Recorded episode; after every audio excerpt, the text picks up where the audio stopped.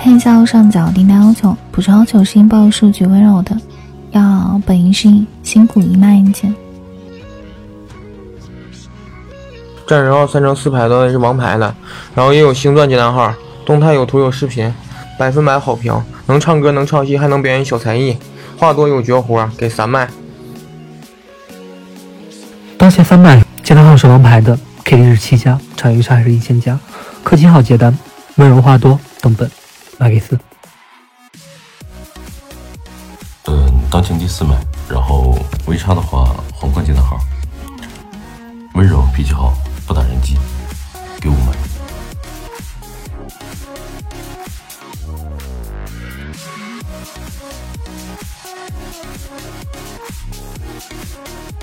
大家好，欢迎来到不上不下的新的一期，我是阿水。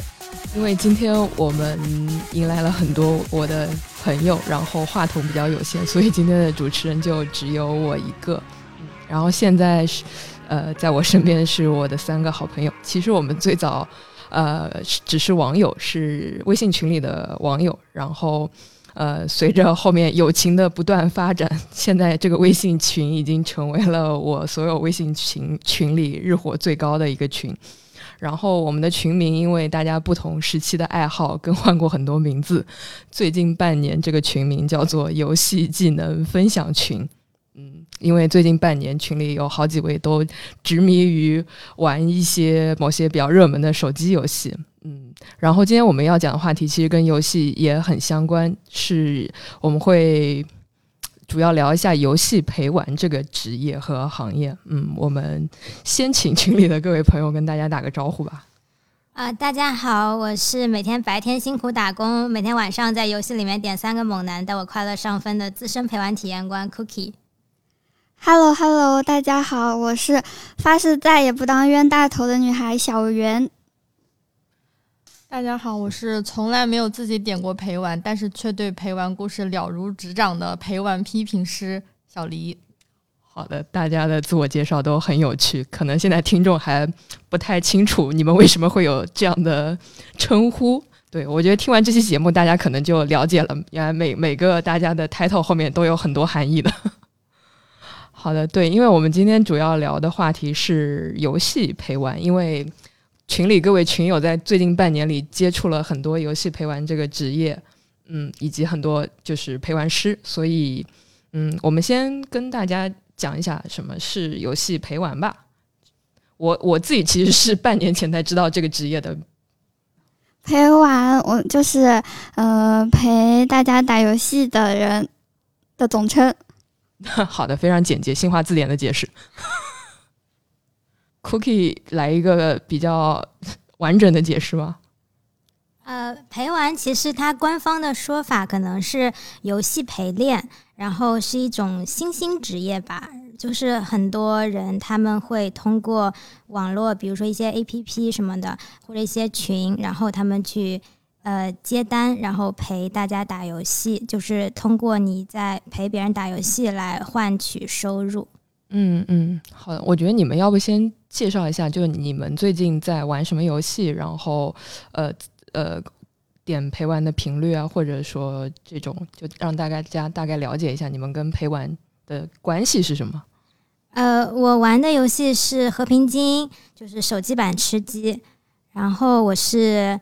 呃，去年九月份、十月份的时候接触到陪玩的，然后现在基本上每天会有三四天晚上会找陪玩一起打游戏，然后一般每次会找三个，找散客，找三个 哦，找三个，然后每次会打大概四个小时，三四个小时左右。哇哦，听上去就是拥有快乐完整下班时间的人，还是你是熬夜打的？熬夜打，每天一般从十一点钟打到三点钟。我的话玩的是王者荣耀，然后基本上每天都玩吧。然后，然后玩的话应该是大概是晚上十，也是十点半到十一点左右会打到大概嗯一两点、两三点都有可能，看看怎么样，看陪玩有没有时间 陪我玩吧。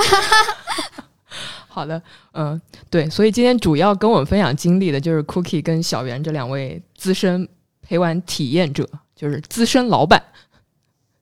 可以这么说。对对对，然后小黎是两位资深老板的见证陪玩经历见证者。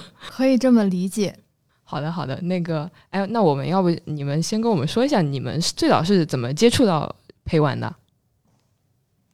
最早应该是在豆瓣的财组，然后看到了一个帖子，那个帖子是什么？一个文学家小 J 分享的他的陪玩经历，然后他应该是豆瓣上的一个呃财组引进的写手吧，所以他写的那篇文就特别引人入胜，我就感觉怎么这个世界上还有这么好的人还陪你打游戏，然后就很好奇，所以就下载了嗯比心 APP，然后就开始陪玩。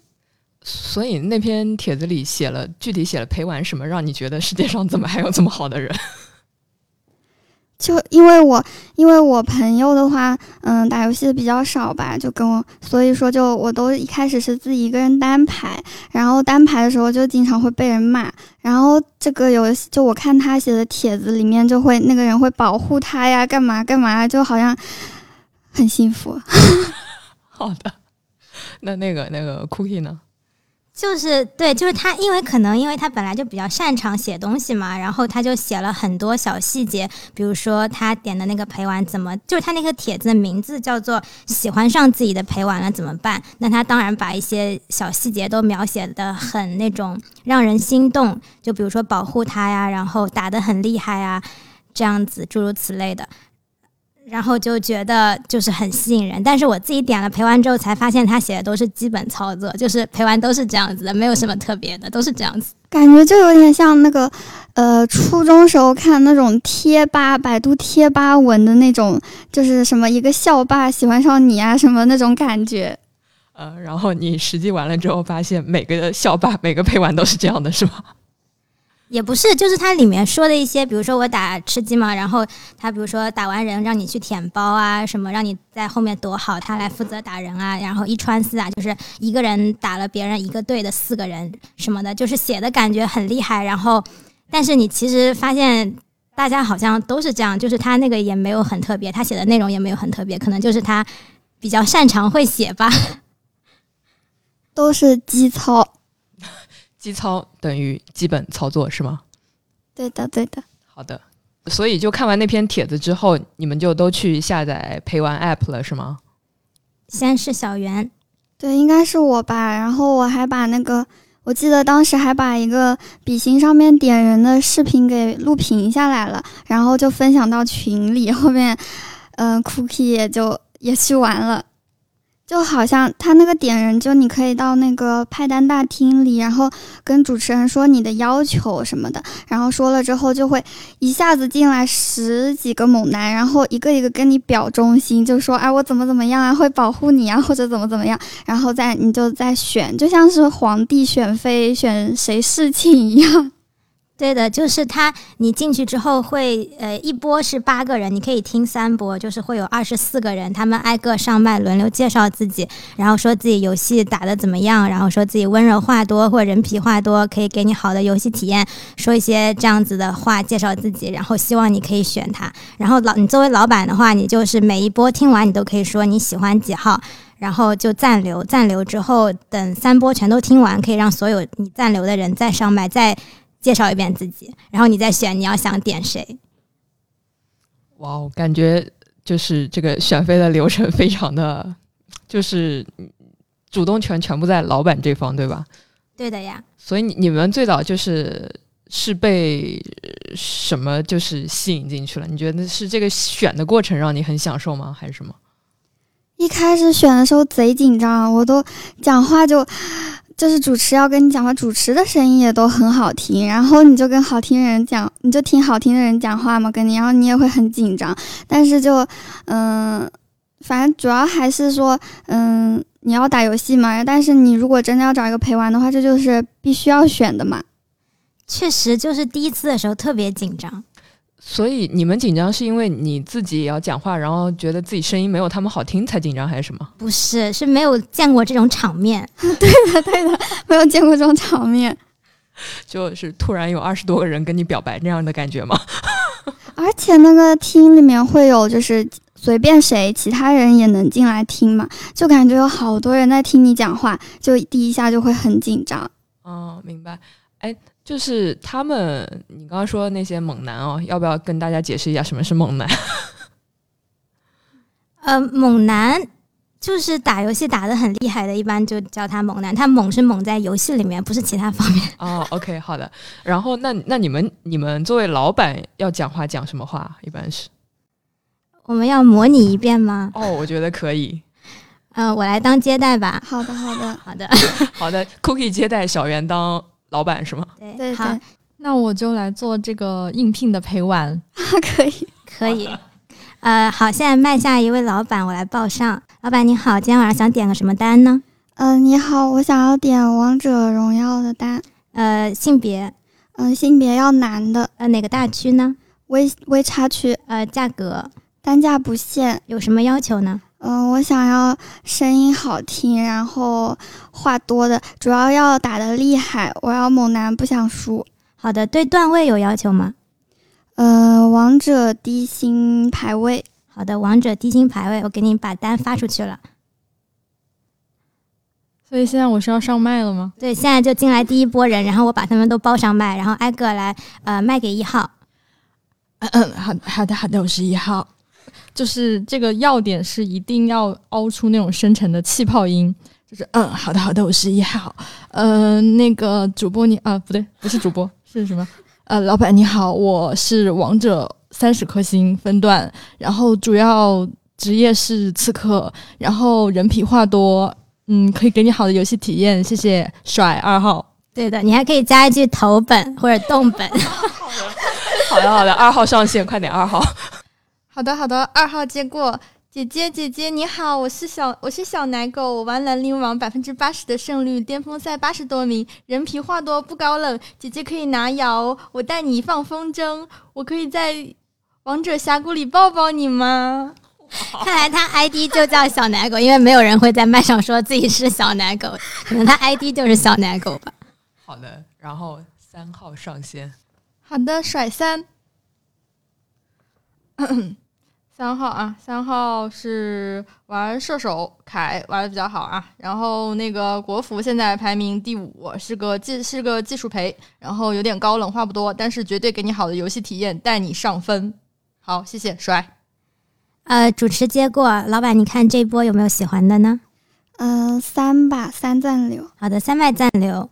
呃，那我呃刚才假设已经八个人都讲过了，然后我说我来报下一波，然后下一波也这样讲，然后最后就是都讲完之后，然后就说把价格报上来。老板，您看您是都要了，还是说再试一遍呢？嗯，都要了。啊、好的，老板大气，那我把单推给您了，您下单就好了。大家注意自己私聊一下老板。好的，好的，好有趣啊！所所以你们最早接触的时候，你们感觉下来这些陪玩大概可以分，就你们感感觉听他们声音啊什么介绍会分哪几个不同类型？有那个什么书音，什么青年音、青瘦音，还有那种很夹的音。奶狗音，对，奶狗夹的音。啊、其实你要分的话，就是分两大类，一类是技术陪，一类是娱乐陪。技术陪就是你技术特别厉害，然后主要是靠技术吃饭的。但是技术陪里面也有那种很娱乐、话很多、很有趣的人。然后还分一类就是娱乐陪，就是属于那种打的不是很厉害，但是靠给你好的游戏体验。嗯，比如说就是很温柔啊，或者说会讲笑话、很搞笑那种。像小圆的固定陪玩，他在王者就属于技术陪，但是在和平精英就属于娱乐陪。哦，那是因为他和平精英打的很菜是吗？对的，好的，好的。那那个陪玩大厅我们体验过了，下一步呢？下一步就是去打游戏了呀。下一步他会，就是你给他下单，他会来私聊你，然后你把游戏 ID 发给他，他会加你好友，然后就可以开始愉快的陪玩之旅。嗯，好的。那你们，我们接下来要不要聊一下，就是开始打游戏之后，就是你们如果认识一个新的陪玩，一开始是怎么样开始互动，怎么熟悉起来的？这个问题好宽泛啊。哦，或者你们就说一些基操。还是什么啊？一般就是，我就说我现在吧，我现在其实很少点新的，因为我现在新陪玩都是我现在目前的陪玩，他可能他知道谁打得好，他就带给我，就介绍给我一起来打。因为你在比心点，可能他水平参差不齐，比如说你王者他人均国服，但很多都是假的，然后。但就假设我在比心点了一个，然后你就跟他把那个游戏好友加上之后，就到游戏里面来打游戏了。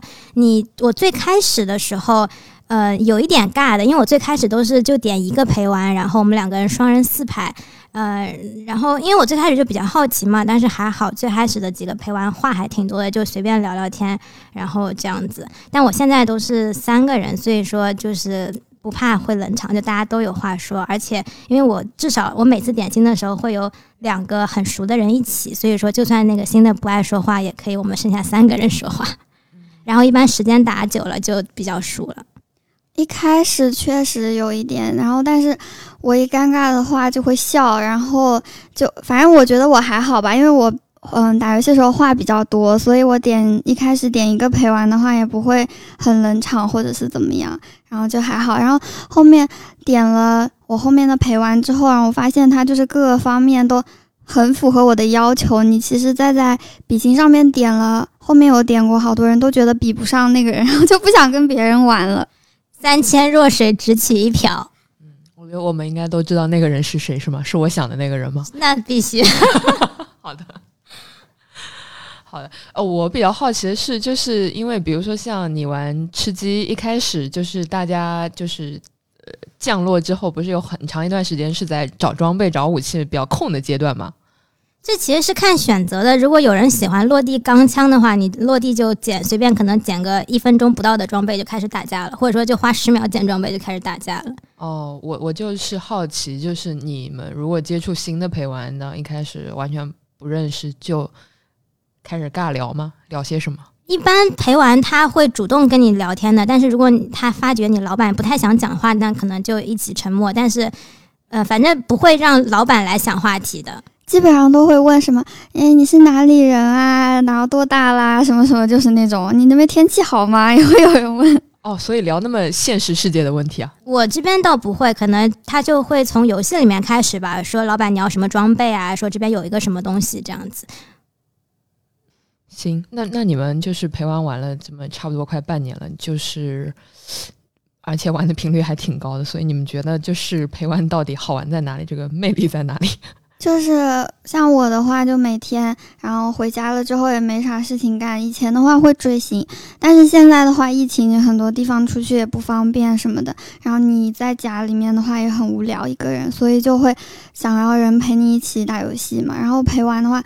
嗯，我朋友的话，我感觉他们很多都是第二天上班会时间很早，所以就不会陪你玩很久，或者是怎么样。而且有一些打的比我还菜，然后就 所以说就找陪玩的话，就会有一个人，你随时想找他玩就可以玩，你想什么时候停什么时候停，想什么时候开始什么时候开始，而且他还会一直依着你吧，你想怎样就怎样。你都对朋友的话就不可能百依百顺。呃，我是因为我每一段时间都会自己去找点那种奇奇怪怪的爱好，就也不奇怪吧，就可能跟我呃工作中的我是比较割裂的两个形象吧，就会觉得有自己的一个世界。像前段时间，像之前也是跟小袁一样追星，然后后来因为疫情之后不怎么追星了，然后就开始打游戏，但是游戏又打的比较菜，加上我的呃朋友们、同事们基本上打的人很少，然后嗯，就算打，可能时间也跟我不太一样，因为我就是。嗯，打的很晚嘛，或者说打的很菜，但是陪玩的话，他们就很厉害。然后你还可以点那种声音好听的，像是我可能我再往前的一个爱好是喜欢听中文广播剧，所以我是有一点声控的。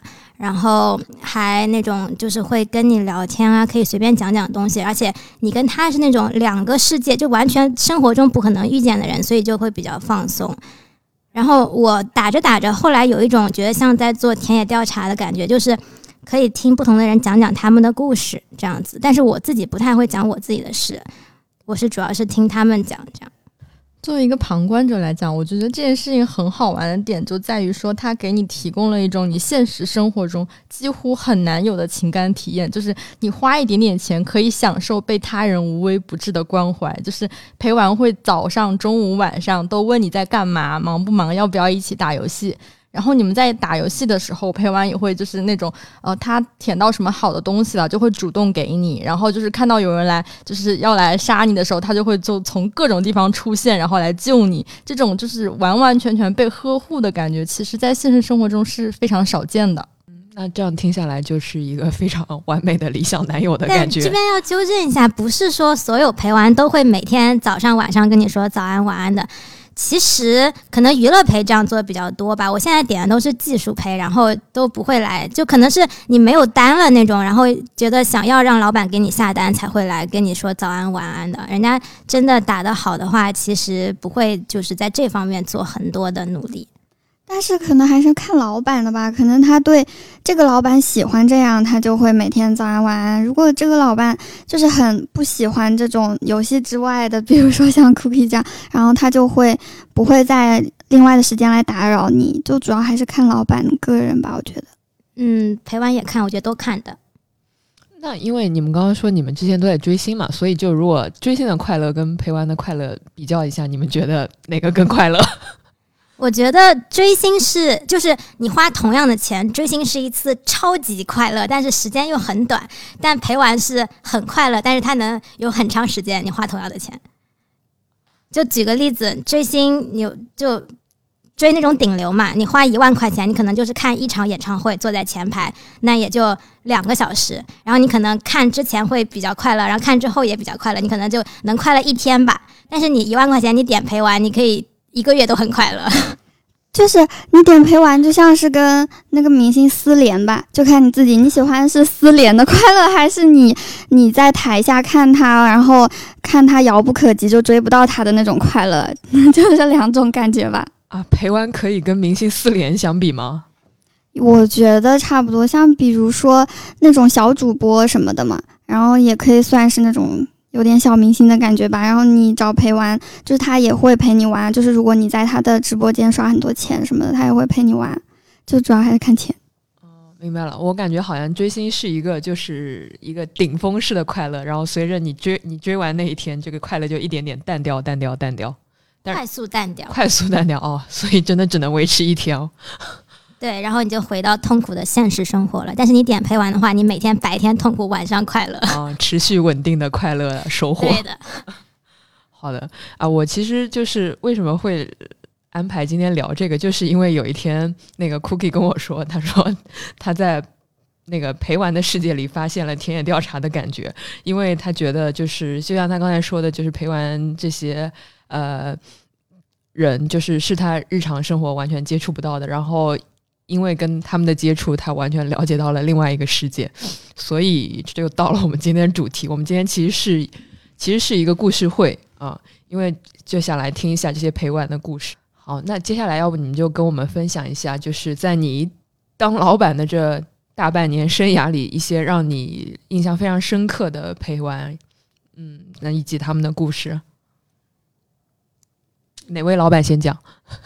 要不小袁老板先讲，一人讲一个。好，好，我先讲。我第一个印象深刻的应该就是小房吧。小房算是我比较早期，就是应该算是点的第一还是第二个陪玩吧。然后当时的话，他他我是觉得他声音也很好听，然后他玩司马懿特别厉害，他就他就。说他就在那个直播间就说什么，嗯，你玩摇，我带你放风筝，什么什么，反正就是很蛊惑人心的话。然后我就点了他，然后后面就，嗯，一直和他玩嘛。然后他平时的话，他应该是一个房产中介，然后他就天天在他的朋友圈里面会发那种房源的信息。然后他每天会，我大概是每一天的晚上十点半开始会跟他玩，然后。当时他是十九块钱一局，然后因为每天会玩很久，有一天他就突然跟我说说，要不我们按时间来算吧，就是，哎，多少钱我有点忘了，反正就是按时间来算，大概是。一小时六十吗？哦，对对对，一小时六十。他说这样的话，我们打的快一点，然后这样的话就可以帮你省钱什么的。我想说太原好好啊，好像这样子很划算的感觉。不愧是冤大头了，对，气死我了。然后我就同意了，然后就跟他玩。然后之前，然后有一点，一开始第一次让我有点不爽，是我带他和他是一个王者陪嘛，但是，嗯，因为当时就跟他。打的比较多，然后有次就带他和 Cookie 一起打吃鸡，然后打吃鸡的时候，Cookie 带了他的一个陪玩，然后我带的是小房，我们一起玩的时候，小房突然就挂机了，就停在那儿不动，然后就害得我们那个游戏还掉分了吧？反正后面他跟我解释说是他爸妈吵架了，然后什么什么，但是还是按照那个价格就是。它吃鸡的价格的话，跟王者不一样，照理说应该更低，但还是按我们按时间算嘛，就还是按一个小时六十块钱给他结了。然后这是第一次有一点不开心，因为他挂机什么挂了很久，也不跟我讲，就后面才跟我说就他爸妈吵架了什么的，然后也不知道真的假的。然后第二次是，嗯，他带我通宵打王者，说什么一定要带我上分，然后就打着打着，他突然又挂机不动不动了。然后后来我就问他你怎么了，他说他睡着了。我就超级生气，我就觉得说你都打困了，你为什么还要和我打？因为你就我就觉得他是不是想要就是赶紧把这个时间赚掉，就是花掉，然后就可以嗯赚我的钱。然后我当时跟他打一个月的话，大概花了七千多，好像是就七千多给他一个人是吗？对，就他一个人一个月不到吧，然后就第一个月就花了七千多。所以就是按局打算钱跟按时间打算钱，就是对陪玩来讲是后者更加赚钱是吗？还是怎么样？其实要看的，像比心的话，它王者赔的最高价格是十九币一局，它王者是按局来算的。然后吃鸡的话，最高价格是二十六币一局。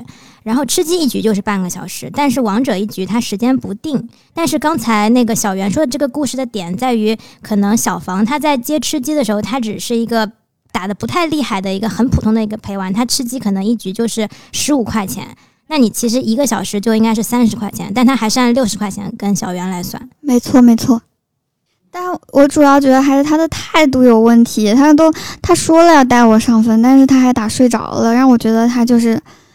嗯，很不尊重我。然后你就把他炒了吗？没有，是是因为后面就是遇到了别的人。哎，先让那个 Cookie 说吧。好了，我我先插一句啊，我们今天所有讲的陪玩的名字都是化名，就不是真实的名字，请大家不要对号入座。如果你真的遇到了同样名字的陪玩，那。可能也不是我们，那必不是，因为都是花名。嗯，对。好的，那那个 Cookie 老板来分享一个。呃，其实我可能到现在点过大概四十几个了吧。然后之前跟阿婶聊的时候，整理出来印象深刻的大概有十个左右。我可以从我的第一个最开始的一个比较固定的一个陪玩，就是固定陪来说，他叫 Kyle。然后我大概是点陪玩。一个月左右的时候遇见他的，因为我之前就是也不太懂嘛，然后点的陪玩也都没有很厉害，然后点到他之后，他比我当时经常点的另外一个陪玩看起来要厉害一点，而且他声音特别像我之前喜欢的一个广播剧配音演员，然后所以跟他聊天的时候就有点晕乎乎的感觉，特别喜欢他声音，然后他也会教我一些技术啊什么的，所以就后来就开始每天都找他一起玩。呃，然后，但是大概一起玩了大概一两个月左右，他是那种很神奇的，他会每天都在微信上会找你来聊天，而且我觉得他很擅长聊天。像我那种，我本来不是很喜欢，就是陪玩在打游戏之外的时间找你，但是他每次给我发的东西，比如说他分享一下他今天看到什么东西啊，路上有一只小猫呀，这种就是会让你想回他，然后就慢慢的就可能每天都会在聊天。然后他每天也会说晚安或者早安什么的，嗯，也不会觉得很奇怪吧？就因为每天白天都聊天嘛，我觉得晚上就呃不好意思不找他打游戏，因为我觉得他白天来找我聊天，我觉得他也是付出了劳动的。啊啊，对，有情感劳作。对的，然后而且跟他打游戏也挺开心的。直到后来，就是我渐渐发现他其实打的不叫。就打的完全不厉害，跟我现在的那些陪玩比，然后但是他会通过一些话术让你觉得不是他的锅，是因为别人怎么怎么样，对。但其实我到后来我都没有很在意这个问题，但是我后来最后跟他掰掉的原因是因为他不能接受我不点他打游戏，我去比如说吃鸡一局是四个人嘛，我如果点了两个别人的话，我第三个人肯定会点他。但是我后来有几天晚上，我点了三个人，就是没有叫他，然后他就觉得他不能接受这样子，然后就微信就把我删了。但之前我们在微信上有一些吵架，嗯，但是某天我打游戏的时候看见他就突然就把我删了，他说：“呃，我走了，你开心点，Cookie。”然后我后来就去比心上跟他试图去就是讲道理，因为我那个时候。跟他基本上每天每就是两个月每天都聊天打游戏，也是算有一些感情了，然后觉得算是那种好朋友那样子的感觉了，所以我就想跟他去讲道理，因为我给你钱打游戏嘛，你为什么要就是要求我还每天一定要点你呢？但是后来说不通之后，我就算了，然后就跟他就掰掉了。但他后来有，嗯，好像有尝试来找我，就是在又过了两个月之后跟我说新年快乐，然后我就。礼貌性的回复了一句，后来就没有再回过他。他甚至今天还找你了，那这个又是我觉得他真的是一个很神奇的人。然后他是一个之前在，因为我们在上海嘛，他之前是在上海的一家整形医院做销售的，然后就听他讲了很多他在上海整形医院做销售的故事，觉得挺有趣的。然后他现在就是回老家去了。所以他是哪里人啊？他是一个中原城市的人。我我记得你当时跟我最早介绍这个人的时候，你就说他你觉得很有意思的点就是他这他从整形医院，包括可能其他的一些工作，到现在陪玩这工作，都是他的客户永远都是女性客户。然后他的他的工作本质好像都是在贩卖情感，是吗？他的第一份工作好像是在一个那种直播工作室。然后具体做什么我不知道，但是直播是女主播嘛，然后她在那工作室，我不知道她好像是她跟朋友一起开的。然后第二份就去那个上海整形医院做销售了。我觉得就是，嗯，Cookie 会在群里面分享一些他们聊天的那种截图什么的嘛，我就觉得他他讲话的那种话术就很像，就很很像在 PUA 女生的感觉。然后就而且感觉他就是会把话题就是。引到那种话，就感觉像是你跟他在搞暧昧那种感觉，就是让人看着嗯有一点不舒服。但我真的没有跟他搞暧昧啊！啊，你单方面没有，他单方面可能有。对的，对的，就是他会把那个话题就是讲到了，讲到引到的那个地方，就感觉好像这个女老板在跟他搞暧昧的感觉。对对对，我记得有一次是 Cookie 在那个某个城市做项目。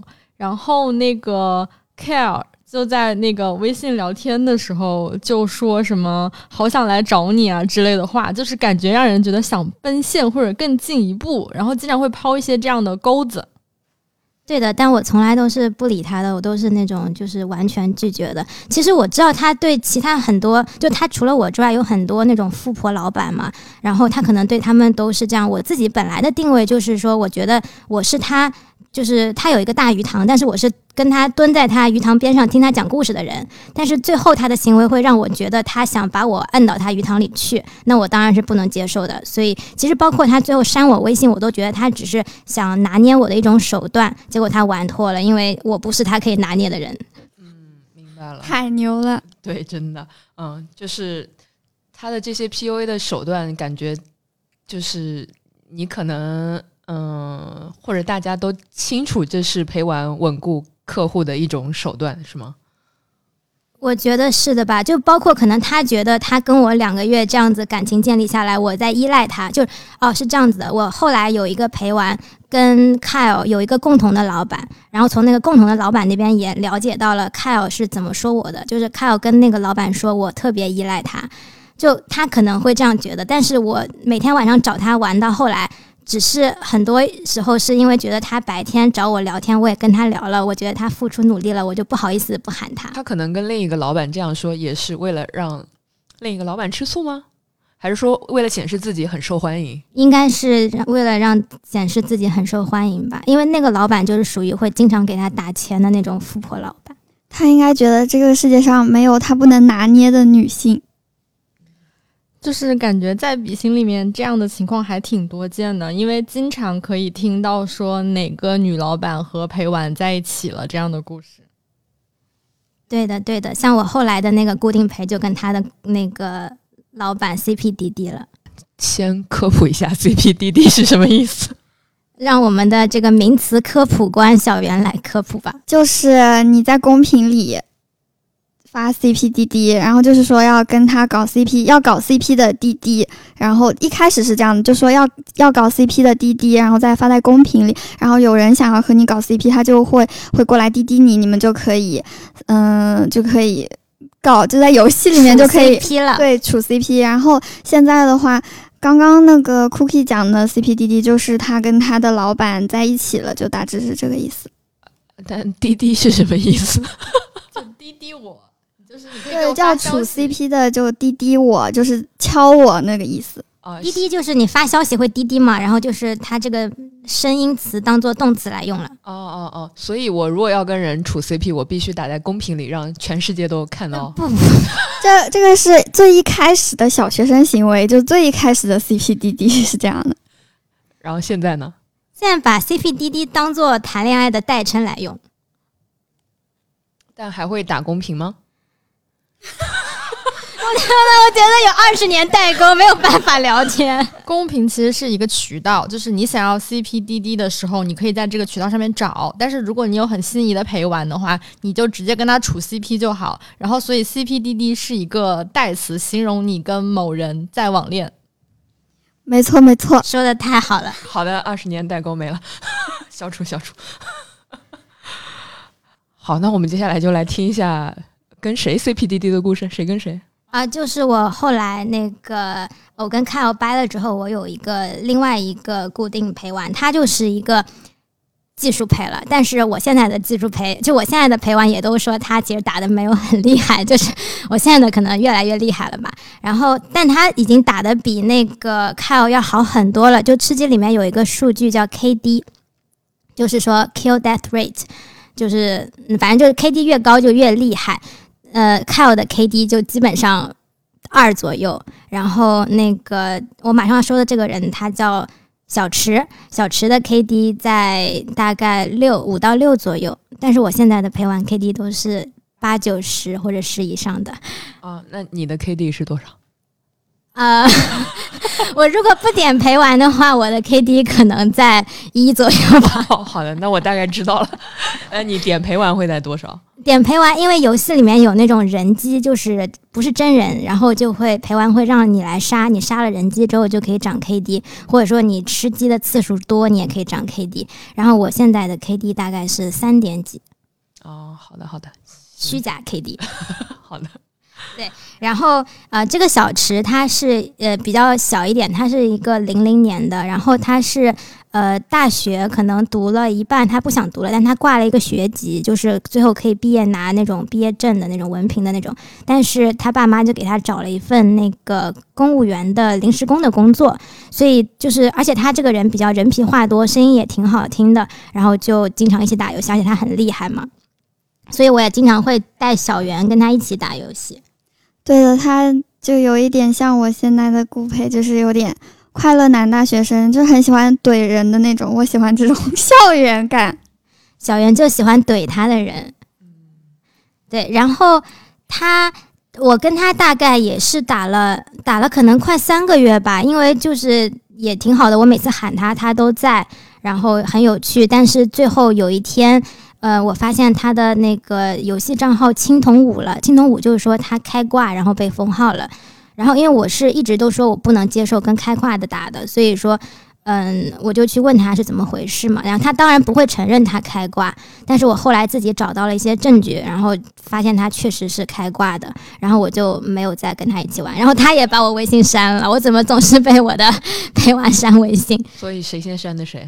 他删的我呀，就是，嗯、我最后就说那个，我最后跟他就把话说明了嘛，我说就是你肯定有骗我吧什么的，呃，我也不用多说了。然后他后来就，呃，隔了一段时间给我发了一段话，说什么那祝你新的一年每天开心，我们也算好聚好散，然后就把我删掉了。嗯所以他是不是觉得你，因为因为你是那种就是跟陪玩会说清楚很无法忍受开挂的人，所以他觉得没脸面对你了。我觉得正常老板都不会接受开挂的，因为你游戏里面你账号你会充钱的。如果你跟开挂的人一起打，开挂的人他被封号，你会被警告。你警告了大概三次之后，你的号也就封了，封了就再也登不了了，你充的钱也都没有了。所以说，就是正常人来说，一般都不会要和开挂的人打的，除非说你一定要上分或者冲榜什么的，然后你不在意啊，你号上也没充很多钱这种。他他现在跟他 CP 滴滴的那个老板，感觉好像可以忍受。对，因为他其实他当时有两个固定老板，一个是我，一个就是跟他 CP 滴滴的那个老板。然后这个老板叫小九，呃，然后他。小九就是好像挺喜欢他的，就每个月会给他打五二零或者一三一四这样的呃钱，然后就当做存单。存单就是说你把钱先给赔完，然后赔完就是你跟他打了之后，赔完就自己算着一局多少钱，然后从里面扣，然后不够了再给这样。所以他后来跟我就是分开之后，我后来。偶然的时候，从微博超话里面看见小九发的帖子，就是才知道他们俩在一起了。但其实我觉得挺奇怪的一点，就是我们之前一直打游戏的时候，他跟我们有聊过小九这个人，但他聊的时候完全没有觉得他对小九有任何喜欢，就。就是想的是说，怎么样可以从小九那边多赚一点钱，这样子的。比如说，小九给他打一三一四，然后钱快要没有的时候，他就会说：“哎呀，怎么样可以让他暗示他再打？”但他又不好意思跟他讲。就是，而且就我跟他可能嗯不打游戏分开，大概就两一一两周之后，他就跟小九在一起了。所以我们就觉得应该不是那种真爱吧。他当时还很想和。Cookie 的那个老那个陪玩开开哦，好像还很想跟他学怎么钓富婆，这个可能是开玩笑的。哎，但我我会很好奇，就是他会很开诚布公的跟你这个跟你 A 老板讲怎么可以骗更多 B 老板的钱。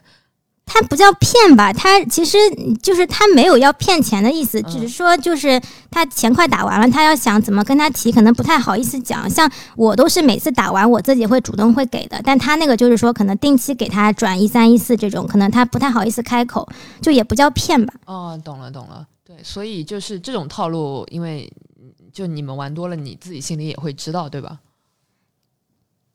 这什么套路？啊，也不是什么套路，就是这种利益。所谓的礼仪，应该就是跟那种美发店希望顾客多充点卡性质类似。对对 对，对这种销售的技巧。对的，就是他当时跟我们聊小九的时候，就完全出于一个销售对老板、对客户的这种态度。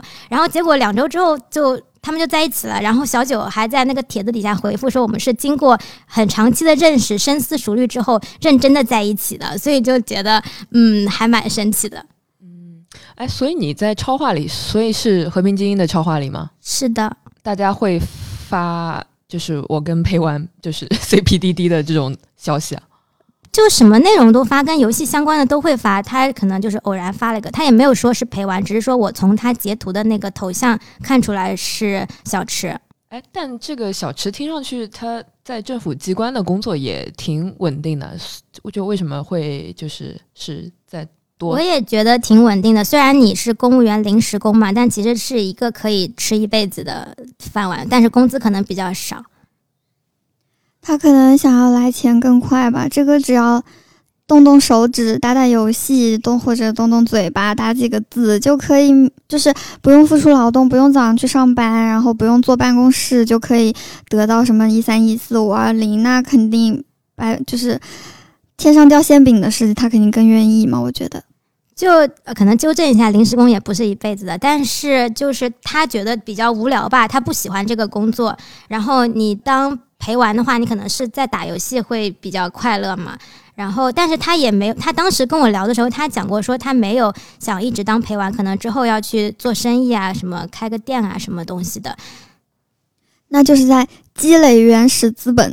可以总结一下这个小池啊，我觉得他很像是那种陪那个比心上一个比较普遍的陪玩的形象，就是他可能年纪在十八到二十二岁左右，然后教育文化程度其实不算太高，可能是那种学院类的本科或者是大专，或者说是大学没有读完的一个状态。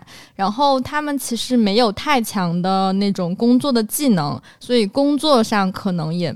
是不是会有很很好的那种进展的类型？所以在陪玩这个领域，就是至少说你稳定的付出时间，你是可以赚到钱的。而且如果你努力的话，你是可以达到收入破万的。就是对一个小城市技能不强的男性来说，是一个很有吸引力的工作。而且我觉得他在陪老板玩的这些体验里，除了收获钱以外，他自己应该也是，就是我觉得。就像他的工作，应该生活中还是有挺多无聊的时间或者需要打发的时间。他自己也通过这个方式，既赚到了钱，又消磨了时间，打发了无聊，这种吧，应该有的吧。但其实你如果真的是你一年三百六十五天，每天都打十个小时游戏，你可能也不觉得打游戏有任何快乐了，就是工作。嗯，所以他是个算兼职的是吗？他最开始是兼职，后来转了全职啊。好的，对他后来就把那个工作给辞了，就开始全职当陪玩。好，那又到小袁老板了，是吗？就是虽然前面说这两个故事都感觉是悲伤的陪玩故事，但是其实陪玩中也是有真情的，就是也有碰到过那种非常非常好，让你觉得可以成真实的成为朋友的陪玩，就是像小袁的陪玩小狼就是这样的存在。好的，谢谢小林主动 Q 重要人物出场。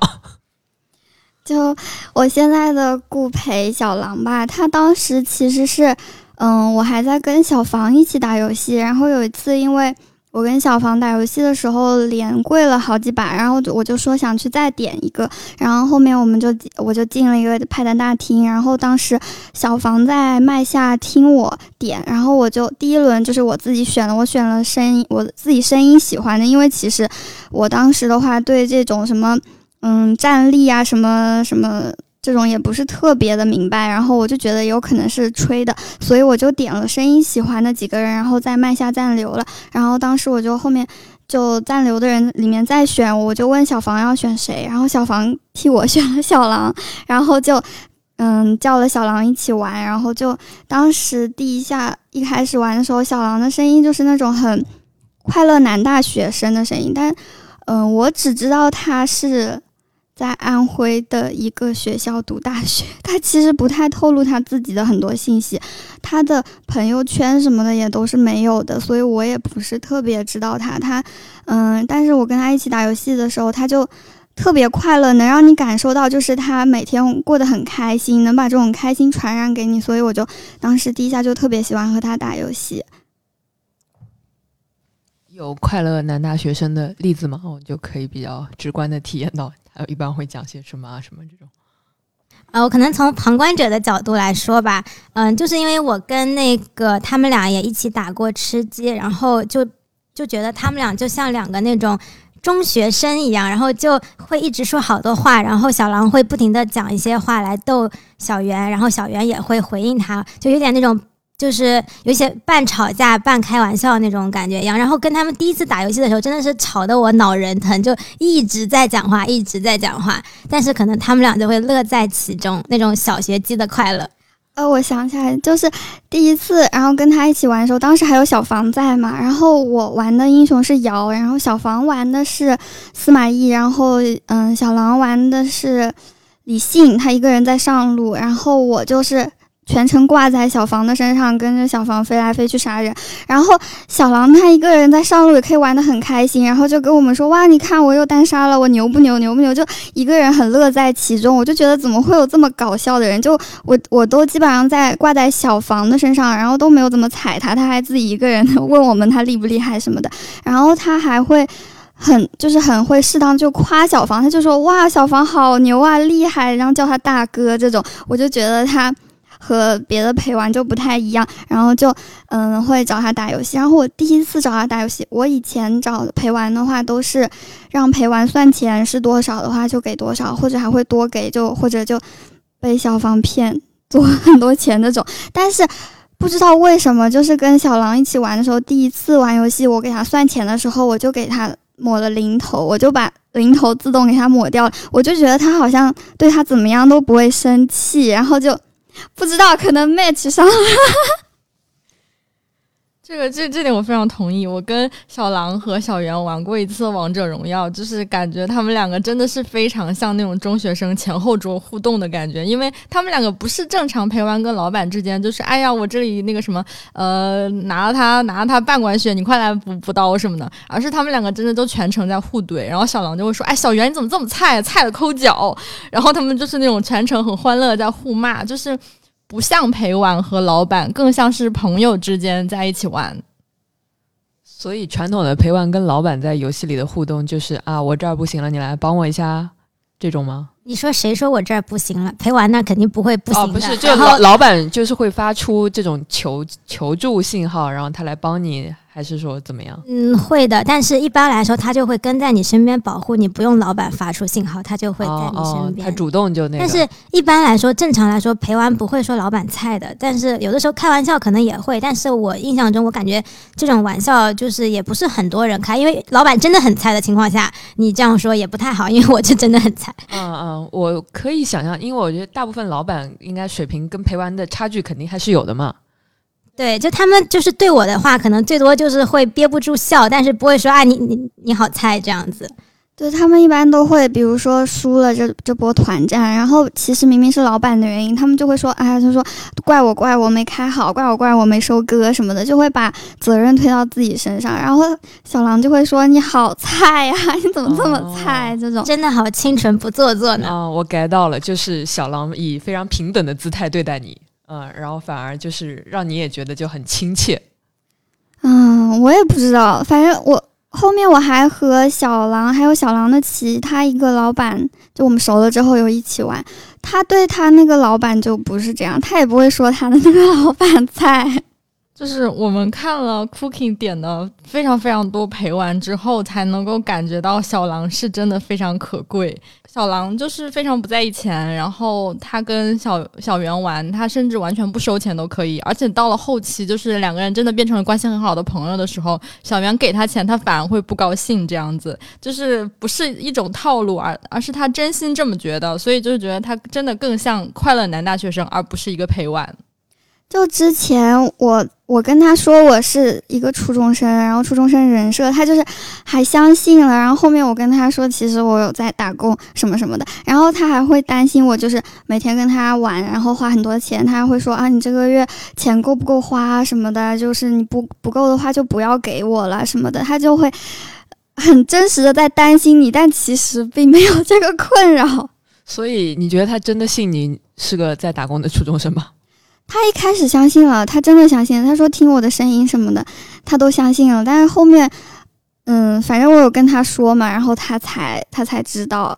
哦，所以你有告诉他你真实的后面身份？对的，我后面就是反正跟他熟了之后，我有什么事情就会像朋友一样相处，基本上什么事情都告诉他。然后当时有一个月，他知道之前就知道那个小房骗了我很多钱之后，反正后面我们一起打游戏的时候。他还有一段时间就让我白嫖了一两个月，基本上每天都和我打游戏，但是没有收过我一分钱。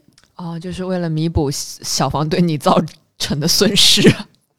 我也不知道他什么心理，反正就没有收我的钱。后面我有问他，我就说你后面我要给他钱，然后我就问他说你为什么不收嘛？然后我会变相的，就比如说在比心上面可以送礼物，然后我就不转钱，因为我我当时也觉得我跟他关系。不像是不想不像是那种陪玩和老板，我也不想让我们就是看上去像老板和陪玩这种不平等的关系，所以我就不想转钱给他，我就嗯花了两种方式，第一种是每天给他发一个红包，写的是今天请你喝这个什么叉叉叉的奶茶，然后截一张我选的奶茶的图给他，然后就就是发奶茶钱给他当红包，然后第二个就是在比心上面刷礼物，就是。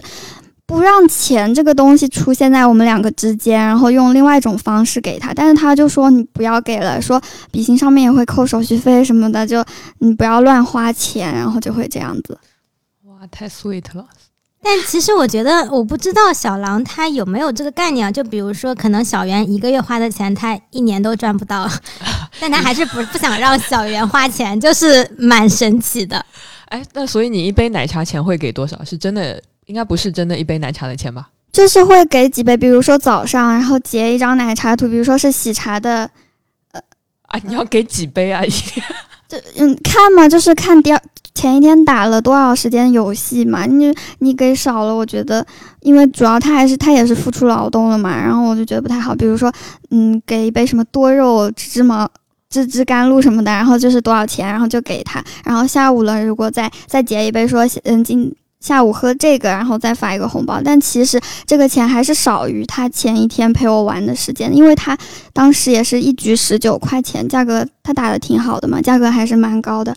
然后反正后面就是我跟他说我要再给他钱，他就说他不想收，我就问他为什么，然后他就说因为他觉得他收我的钱就会很不好意思，他就说不想要收我的钱。然后我当时还有有时候就因为这个很生气，因为嗯他。他说他不问家里面要生活费，然后他的经济来源的话就是当陪玩。但是我觉得他花了很大一部分的时间都在我身上，他又不收我的钱，那他要怎么活下去？我就在想这事情。然后我，然后我就问他嘛，我就说你让他收我的钱，然后他就。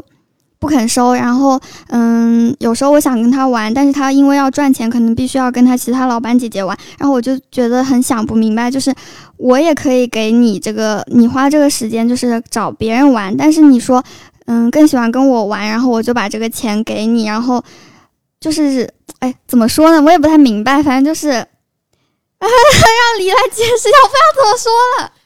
听起来就非常像霸道总裁对贫穷女主角，就道明寺对杉菜那种感觉吧。就是反正你都要花钱啊，我直接给你就好啊，你干嘛要自己去赚？差不多，我就觉得他，你反正是要赚钱的嘛，然后那你不如赚我的钱，因为正好我也想跟你玩，然后你也想跟我玩，但是他就是不好意思赚我的钱，就跟道明寺不会呃，就跟山菜不会收道明寺的钱一样。所以小圆是道明寺。哦，那你的手机相册里岂不是都是奶茶的截图？也还好吧，就持续了一小段的时间，他就不收了。然后中间我们还就是有一个月没有联系过，当时。然后起因是因为当时我找了另外一个陪玩，就是小 A。然后小 A 他打游戏打得很好，然后小 A 给人的感觉就是很沉稳的那种。然后有一次我们一起打游戏的时候，我打的是瑶，然后小狼打的是。嗯，忘了一个打野吧。然后那个，嗯，小 A 打的是阿狸。然后我就当时我要快没血了，然后我就看到了那个小 A 在我边上。然后当时其实小狼也在我边上，我没看到。然后我就跑向小 A，然后情急之下喊了一句“救我哥哥”。然后小狼就生气了，他就打打完那局游戏之后他就退了，就没有讲话。他之后就没有讲话，然后就退了。然后他就，然后他就那天，哎呦。反正就是叽里呱啦说了一大堆，什么意思？就是他觉得他让我白嫖，然后我还喊别人哥哥，他的心里觉得很不平衡，他觉得他就像一个白痴一样。然后后面我们就互删了。就是他不想要小圆的钱，但是他想要一点别的。我觉得，想必听到这里，大家已经各自有判断了。痴情的山菜。那所以一个月之后呢？你们谁先联系的谁？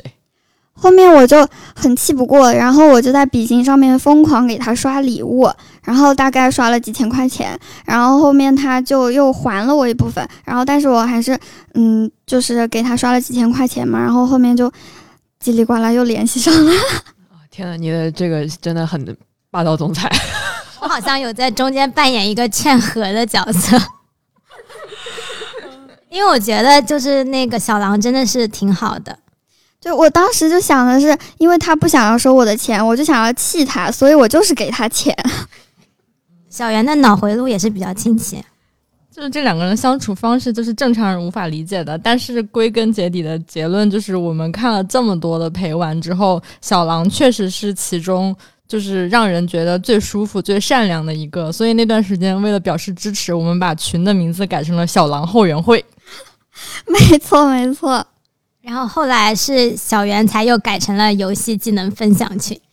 对，因为太不好意思了，怪怪的感觉。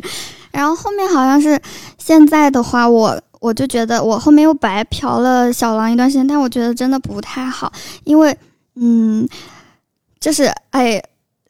反正就是有一次，喝多了吧，反正我会喝多了之后会和那个会就是给小狼打了语音，他当时在跟他的一个老板姐姐在打游戏，然后他就半路挂机了，然后来接了我的语音，然后他的老板姐姐还把他踢掉了，然后我就觉得他好像对我有点太好了，然后我就觉得嗯一直白嫖他不好，然后我现在跟他的解决方案是我每个月的一号，然后就给他转一千五，一千五的话他肯定不够他一个月陪我玩的，但是反正就我跟他说什么。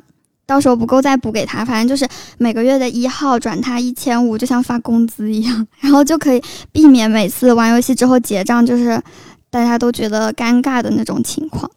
但其实我这边想补充一下，就是以小狼陪小圆玩的时间来说，一个月我觉得可能至少会有三千往上吧，三四千往上。他他因为跟我打游戏的话，现在基本上是每天十一点之后的时间都是我的。他跟我打好游戏之后，比如说他学校的话，十二点会断网，然后他会。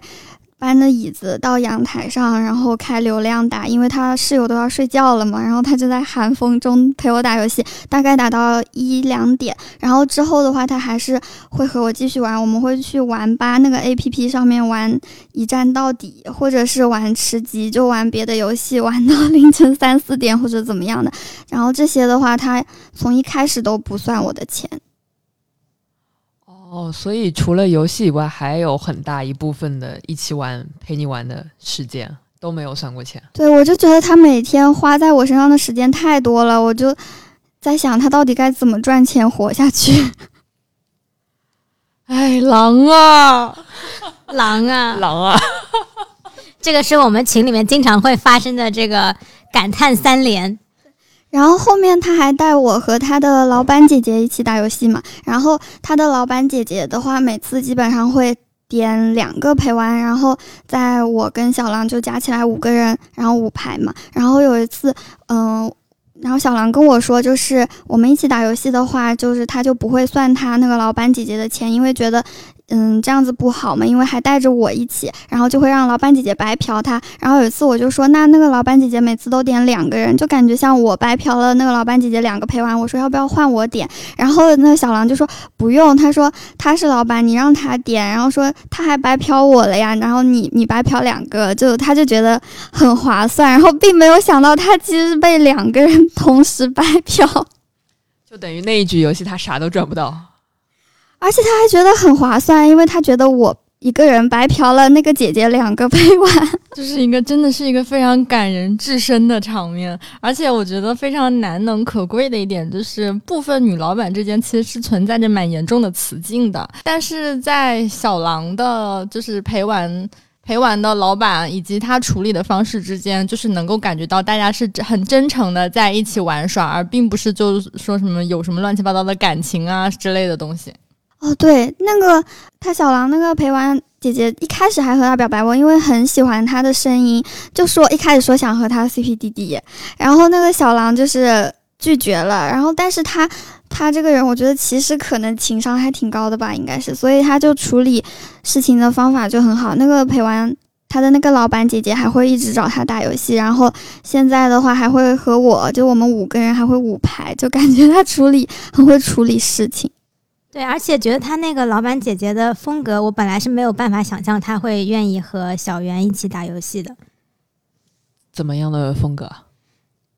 让小圆讲吧。哦，就是他比，就是有一次，嗯，那个小那个姐姐找他找小狼打游戏，然后后来小狼说要和我，就是说已经约好了要和我打游戏，然后那个姐姐就甩给他。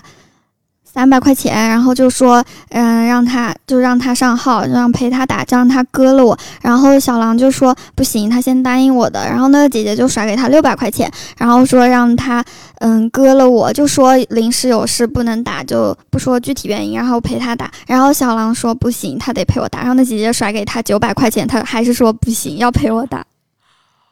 哇，天哪！对的，其实就是能，就是这边其实是说他那个老板姐姐的性格，但我这边其实想补充一下，我觉得我这么多陪玩，我觉得我不觉得有人可以经受住这个诱惑，因为在没有这个犯错成本的情况下，就是说另一个老板不知道发生了这样的事情的情况下，他完全可以找一个理由说今天临时有急事啊什么的不能打了，然后就可以拿到这九百块钱。但我不觉得有，就是我觉得我认识的这些陪玩们可能都会选择去拿那九百块钱。嗯明白了。好，那 Cookie 老板给我们分享一下他的，因为他这个 list 上还有很多没有讲。啊，那怎么讲呢？就是就按顺序讲吧。之前有一个叫做松仔，是 Kyle 他推荐给我的。这边可能要说一下，因为 Kyle 他可能也意识到自己打游戏打的没那么厉害，所以他会给我推荐一些打游戏很厉害的那种真技术陪。但是他很他很精精明的一点是说，他经常会。推荐的那些人，他们打得很厉害，但是要不就是那种不爱说话，要不就是那种普通话说的不好的。因为我喜欢普通话标准一点的，但是他给我推荐的就是都没有那种特别就是普通话也好，打的又厉害，又会又说话比较多的。所以我觉得他可能是就是怕有别人会影响到他的地位吧。但是他有给我介绍一个叫做松仔，然后我们当时一起打挺开心的。松仔是一个。十九岁的男孩是广西的，就很神奇的是，他没有念完初中。我当时都觉得，因为国家不都已经全面普及九年义务教育了嘛，然后就没有办法相信还有人没有念完过初中。他说是因为家里面没有钱，所以就出来就赚钱了。他就是完全靠自己做陪玩赚钱，包括他呃那个 iPad 都是自己赚钱买的。他说他不问他们家里面要钱。当时觉得他一个是很搞笑，然后另外一个是感觉是一个很淳朴的小孩吧，所以就很相信他。加上他也是打得很厉害，我当时也没见过几个厉害的，所以就很发自内心的崇拜他的技术。然后直到有一天，我那天又找了一个新的陪玩，叫七七七七七七，他。嗯，打完之后告诉我说，这个松仔可能是一个开挂的，然后他告诉我了一些迹象，然后我就真的就很震惊，不不就不敢相信。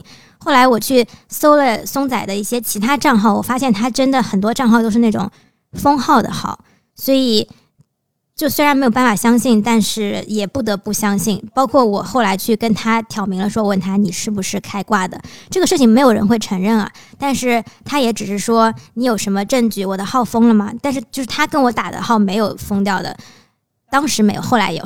所以，但我后来就跟他就没有一起打了，因为我不想跟挂一起打嘛。但当时特别特别伤心，因为是我第一次发自内心的崇拜一个人的技术，然后也是第一次遇见挂。但现在已经就习惯。我想要拉踩一下，就是《和平精英》这个游戏实在挂太多了。我感觉 Cookie 的很多就是陪玩故事都是围绕它到底是不是挂展开的。我强烈建议大家还是来玩王者吧。那王者要收广告费，你应该王者给你广告费。对，在这里插入一条天美工作室口播。呃，然后嗯，讲完松仔的话，其实可以讲七七七。七七七是认出，就是帮我就第一次打的时候认出松仔是挂的人。我怎么找到七七七的呢？是有一次在游戏里面被他打死了，然后他的名字就叫做比心七七七，然后我就去比心找到这个人了，然后就约他一起打游戏了。他也打得很厉害，然后而且他是纯绿，就是纯绿就是不开挂的。然后他的特点就是说，他真的是人皮话多，声音是那种少年音，所以特别喜欢跟他打游戏。他之前是一个电竞职业选手，然后高中读了一半去打职业比赛的，但那个现在那个游戏就不是很火了，所以说也他打职业也赚不了多少钱，所以就开始当陪玩了。他那个他在当电竞职业选手的时候，在那个游戏的圈内还是挺有名的，但是后来。就是他当时就一直跟我说，你的所有陪玩拉闸我都不会拉闸啊。这边要补充一下，拉闸的意思就是说你的号被封了叫拉闸。他意思说他是纯绿嘛，但是他大概我跟他是去年十一月份认识的，然后现在已经大概快半年了。他上个月的时候跟我说说他也开挂了，这个其实很神奇，因为不会有陪玩跟老板说我开挂了，加上我是一个对。开没开挂如此在意的老板，所以我当时其实我的反应是很感动的，因为我除了希望我的陪玩是纯绿不开挂之外，我还希望他们能就是不要骗我，我特别不喜欢别人骗我，所以说我就非常 appreciate 这一点，然后甚至我现在也会用小号，因为我不太敢用大号跟他玩，虽然他的挂很稳，但是我还是想会用小号跟他玩，因为跟他玩游戏很开心。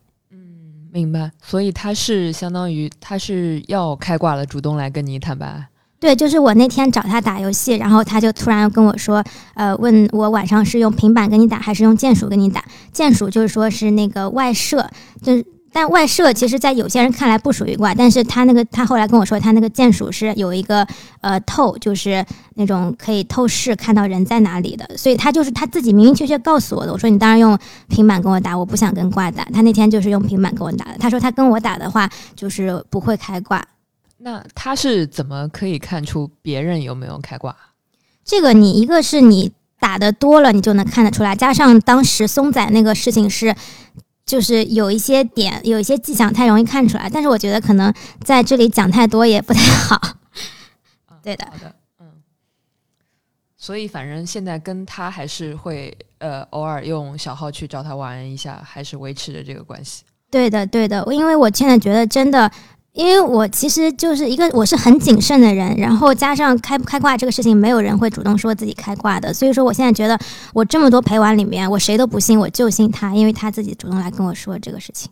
但是他也不算我的固定陪玩吧，就是我们可能一个月打个两三次这样子。每次要鉴定 Cookie 的新陪玩到底是不是挂的时候，他就会登场。对，后来有这么一个这个，所以就你会主动去跟他说，你帮我看一下这个人是不是挂。对的呀，然后他也说我来帮你看。刚刚说好多陪玩，都感觉大家在做陪玩有一个很悲惨的身世。有没有那种让人觉得水平、文化水平或者说教育背景稍微高一些的呀？有的就是我在知乎找的一个 陪玩，这个也是很神奇，因为大家陪玩要不就是在比心 A P P 或者陪练 A P P 上找，或者说是在微信群里面那种陪玩群里面找，或者微博。但是我是有一次在知乎刷到一个。好像是说陪玩的帖子，然后底下有一个人的回复，他讲他会接什么老板的单，他有什么样子的老板。就是因为我其实是很喜欢听故事的人，然后我看了这个人的回复，就觉得挺有趣的，我就问他说：“你的那个 ID 是什么？我来点你玩一玩。”然后我就去比心给他下单一起玩了。他是一个。呃，在杭州的一个程序员，他现在是那种像 freelancer 一样，自己靠接一些外包项目，嗯，来赚钱。所以说陪玩不是他的主业，他可能陪玩只是就是自己玩一下、开心一下那种。他应该嗯，文化水平挺高的吧？就比如说我跟他说，呃，金融啊、咨询啊，我说到咨询公司，他能说出来麦肯锡这样。我不觉得其他陪玩会知道麦肯锡或者说咨询行业是什么东西。还有，就我朋友圈之前就是，嗯，因为玩吃鸡的内鬼模式，然后找过一个陪玩，然后当时他就经常会来问我说要不要打什么什么的。然后有一天我就，他因为一直找我，我就点开他的朋友圈看了一下，然后就发现他发了一个胶硅胶的那种像是充气娃娃的那个 一个照片，然后就跟他手。嗯，十指相握，然后就说我的小娇妻，然后我当时就觉得他好猥琐，然后就没有理过他。后来有一天，我又刷了一下朋友圈，就刷突然刷到他发的视频，是穿着嗯医生的那种医师的那种衣服的，就是大家好像是他的同学吧，他们一起就是手然后握着一起说什么华西叉叉医院什么叉叉叉医院什么叉叉医院，就那种很励志的视频，说什么祝大家有个好的前程什么的。然后我才知道原。来他说的那个小娇妻是他医，就是在他是实习医师吧，应该是。然后他在练习的时候用的那个嗯道具，就是那种模人体的那种，对，医学人体模特。对对对。然后我当时就瞬间觉得哇，原来我错怪他了。就是在我的嗯。印就印象里面，我总觉得陪玩应该算是那种，嗯，知识水平就比较低的那种。没想到就还会有医生那种实习生，他们会来我当陪玩啊什么的。这就是那种所谓的 unconscious bias 那种无意识偏见的一个很好的例子。对的，我华贵，这个可能跟他们自己就是自己。在扩张的群体有关系，因为那个阿婶给的一个背景里面是说，比心自己发布的二零二零年年终盘点报告这个 PR 文里面，他们给了一个数据是说，有百分之四十五的陪玩是三四五线城市的，就超过了九十五万人，所以有这个想法其实还是挺正常的。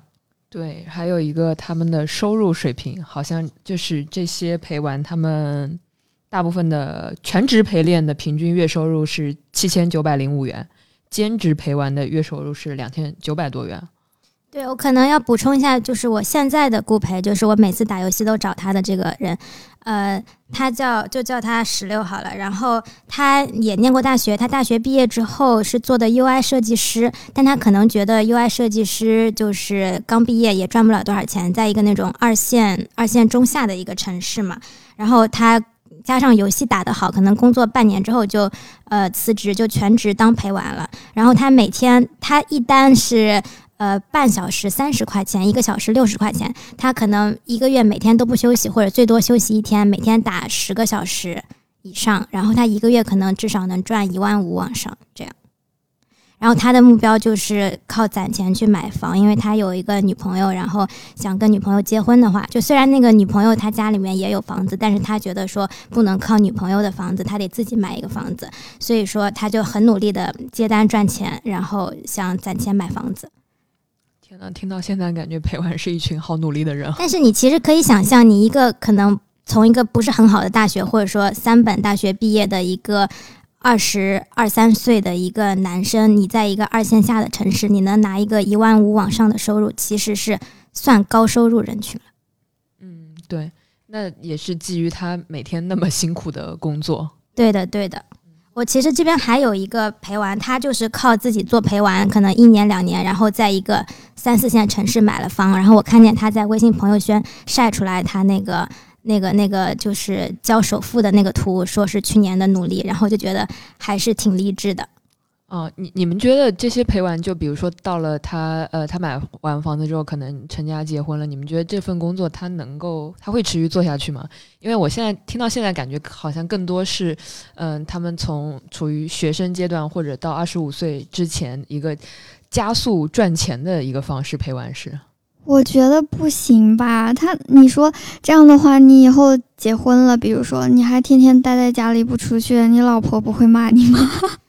对的，而且其实，嗯，你可能到了二十五岁之后，你的水平就会下降，你的反应力会变慢，你的技术也会下降，所以基本上不太会。因为我之前跟他们聊这个话题的时候，他们基本上都是说以后可能会考虑去做生意啊什么的。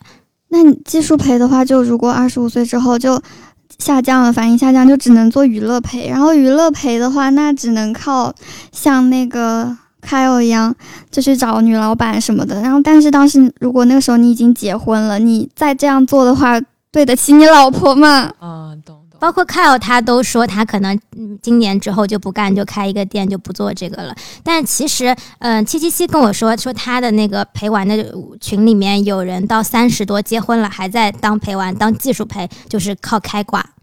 哦，明白。我觉得，我觉得陪玩这个事情好像也反映了，呃，下线城市就没有好的求职机会或者好的年轻人喜欢的这种工作方式、就业方式或者赚钱方式。其实我觉得陪玩也是对于这一部分年龄的人的一个很好的就业方式，但是你可能要考虑到未来的话，也没有那么好，就是一个暂时的，对，不是个长久的赚钱的方式。但现在我觉得需要陪玩的人还挺多的，像我们这种寂寞女青年，现在不是单身的人很多嘛？你说单身的话，你朋友如果在谈恋爱或者什么，也不会一天到晚和你陪你玩啊，干嘛的？所以你就需要有这些陪玩来给你一种。嗯，就是陪陪你玩啊，或者说是情感上面也好，就是觉得其实他们这个也挺有价值的。我这边可以再说一下我最近的另外一个打的还挺多的陪玩，呃，小浣熊，然后。他其实也是挺神奇的一个人，他就是不收红包、不收送单，他都会讲清楚。如果他那种落地就死了，他那局就观战的话，他会不收你这局的钱。这个是一个很怎么说很清奇的人，因为大部分陪玩，你如果老板给他送红包呀，或者说额外送钱、送单的话，送单就是说你给他免费送，然后不用陪你打游戏，大家都会接受的，但是他就不会接受。然后他打的也挺好的，他他现在的对象是他之前的比心老板。然后这个老板是有抑郁症的，所以我觉得就是他陪他玩的时候是有给那个老板带来快乐。我觉得就是我听他这么一说，我觉得其实陪玩这个事情其实挺有价值的。对啊，小狼其实也是，他如果那个老板姐姐前一天给他超出了，就给他的钱是超出了他游戏的时间什么的，他第二天就会多陪那个老板姐姐玩一会儿来把这个钱给补上。就我觉得他还挺好的。天呐，我是就你你在说刚刚那抑郁症案例之前，我是没有想到，就是点陪玩的老板其实背后的复杂性是非常大的。这个人群，嗯，哎，那所以你们接触的陪玩里面年纪都是比较小的，就像二十岁、二十左右、二十左右，嗯，呃，从二十到二十四五吧，差不多。然后十八的也有。天呐，你就感觉听上去吃青春饭，就确实就是青春饭。好的，那个 Cookie 老板还有一些剩下的人，你要。剩下的人啊，就有一个还挺印象深刻的一个故事，有一个天津大哥，然后他大概二十一二岁，但他声音其实真的很像大哥，就是那种有点像中年人的感觉。但他其实年龄不大，他也是 Kyle 给我推荐的一个陪玩，他就属于不会讲普通话，然后只会讲天津话。哦，好的。然后嗯，就很就很有很很有意思的一个人嘛，但是他打游戏打很厉害。然后我后来加了他微信的时候，翻他朋友圈，然后才知道他之前是手是可能是我不知道。可能是在工地还是做什么工人，然后就受伤，然后他有几根手指都没有知觉了。他在朋友圈里面发他去积水潭医院看病做手术的那些图，然后但是他还是能在这个游戏里面当一个技术陪，用他剩下的几根手指就也能打得很厉害，就觉得是很了不起的一个人。那我也讲一个比较那个的事情，我觉得还挺奇葩，就是嗯，我之前就有一个叫小 B，好了，就那个小 B，然后我之前是跟小狼吵架的时候点的陪玩，因为当时。跟小狼吵架了一个多月，反正就没有一起玩嘛。然后那个小 B 他就嗯和我一起玩的时候，就会一直让我玩辅助，就不让我玩中单。他可能我就觉得他就很喜欢指挥老板。然后有一天晚上，他突然说让我来上分，然后就说带我玩不要钱。我就想说干嘛呀？但是是免费的，我就想去蹭一蹭。然后因为他也打得挺好的，后面我就发现他还。还有另外一个老板在，是一个男老板，他就是把我叫过去和他们一起玩，就是相当于把我当成了那个男老板的女陪玩，我就觉得他特别的莫名其妙，就是帮他的男老板来点我当他当女陪玩，我就觉得这个人好神奇。OK，我觉得我们那个故事会的故事分享差不多吗？然后我就有一个问题，就是，嗯，你觉得，因为你们跟这些陪玩也发生了各种深深浅浅的关系，如果有一天你们不玩游戏了，你觉得你你跟他们的关系会是什么？你们还会联系吗？我觉得这很明显，就是比如说像我现在的话，因为我跟我的那些陪玩，我们只是在游戏里面会聊天，然后平常微信上基本上不会聊天的。但有一些有一两个很偶尔的案例会偶尔聊一聊，但聊的也都是游戏里面的话题。所以我觉得，如果我有一天不打游戏了，我跟他们可能也就慢慢的就不会再就怎么样，就是再会有联系了。但是微信肯定还是假日属于那种点赞之交了。嗯，所以你的朋友圈这些，你们会互，你们是互相开放的吗？呃，是开放的，但是因为我本来就发的少，然后他们的朋友圈也基本上都是发一些他们的战绩图啊什么的。嗯，我的话，我觉得应该不会不打游戏吧。或者，然后我现在跟小狼是每一天都会聊天，但是。我对他的话，我就一直把他当成的是一个二次元的人物，我没有办法想象我可以一直跟他在网络上面有接触，但是我不可能就跟他在三次元线下会有任何接触。他，嗯，我一直把他认为就是在我脑海里是一个动漫人物的形象，然后如果说他给我发他自己的照片或者怎么，我就会觉得很幻灭，那几天就。会不想和他玩，我就是我不能想象我是和一个真实现实生活中有具象的人在一起玩。然后他如果说跟我说的话里面，就有一次他跟我说他躺在那边睡不着，然后在想说他会不会有一天在街上突然见到我，我就听到这种话的时候，我就会很害怕，然后就会不想和他联系。我就是只能把陪玩当做是二次元世界里的人来看，就不能把他们当做三次元的现实人物。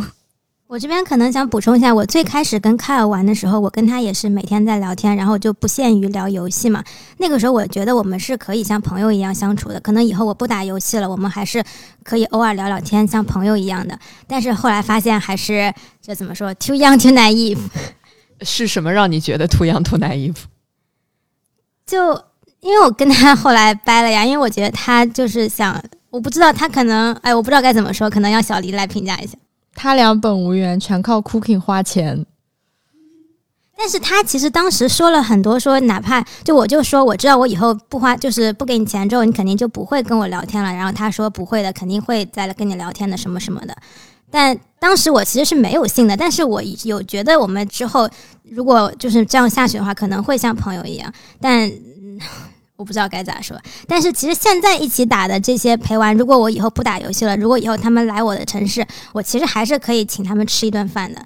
虽然我现在可能不会想跟他们线下去见面，但是以后的时候，我觉得是 OK 的。哦，OK，那所以你对线下见面这种还是 OK 的，但小袁老板基本上就是要特别分得清楚。对，我不行，我分得很开，二次元跟三次元。但我我其实我也分得很开，我的前提是说，可能很久以后我不打游戏的时候，嗯，对，但我现在我还在跟他们打游戏，我绝对不会想跟他们见面的。因为我对他们的声音，我也会根据他们的声音自己给他们一个形象，然后你不要让我知道你长什么样子。哦，所以你们，嗯，他们也，他们反正都不不用真人头像这种，然后他们也从来没有给你发过他们真实世界长什么样，很少有，很少有，发过啊。所以你看过小狼？小狼给他发过，他还发了他的腹肌照，但是我恐肌肉，救命啊！对，像之前那个 Kyle，他觉得自己长得很帅，然后他就会发，嗯，但是我不想看，我看见就划过去或者删掉。嗯，明白。所以你们是有点像，就是我把你想象出来那个形象就足够了，我不需要知道你真实是怎么样的人。完全不需要，因为我们只是打游戏，只要只要你打得好，然后只要你声音好听、会聊天就可以。但是也有老板是他们现实中奔现，就 CPDD 之后奔现的也很多。可能有些人就是需要这种情感需求，但是我跟 Cookie 不需要。嗯嗯，对的，就很多老板其实也想知道陪玩长什么样，可能，但是我们俩不是。哦，我我觉得这个就可以说到那个那个老板，其实应该也是分很多种的吧？因为我觉得你们俩好像跟主流大部分老板又不太一样，所以我们要不要来讲一下你们？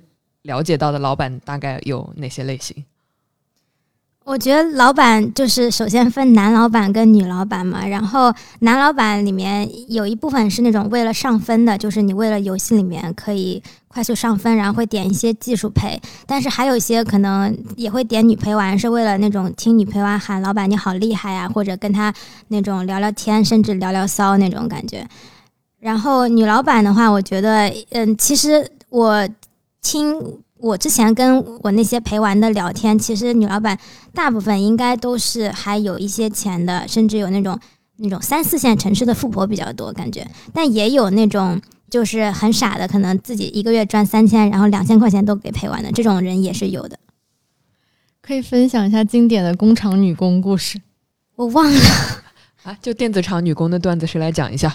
嗯，这个事情是 K L 当成一个笑谈讲给 Cooking 的，但是当时对我来说觉得非常好笑。是这样的，就是作为一个女工的视角来叙述，就是今天工厂发工资发了五千，你以为我会留下一千给你打四千？不的，其实工厂包饭，我会把这五千都给你，并且再问工友借两百，给你凑成一个五二零零。这其实是抖音的一个梗啊！啊啊啊啊！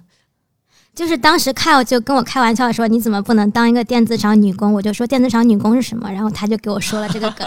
然后我听完，我觉得也挺搞笑的。然后我现在在游戏里面跟我的那些陪玩都说我是一个电子厂女工啊，这就是我的人设了。好的，嗯。哪个环节？我来看看还有什么。Q 的不行啊！怎么那么快就聊完了呢？女陪玩大概在比心上是一个什么样的存在状况啊？女陪玩其实技术陪非常非常少，大部分都是靠自己声音好听，然后可以吹捧老板，跟老板聊聊天这样子，然后。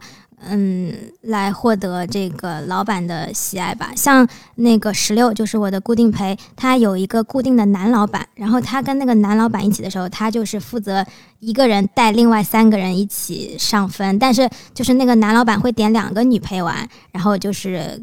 聊天啊什么的，然后其中有一个女陪玩还会开车讲一些段子，然后十六说，就是他跟他们在聊天的时候，打游戏的时候，他都不敢开直播，他怕他直播间被封了，因为可能尺度有点大。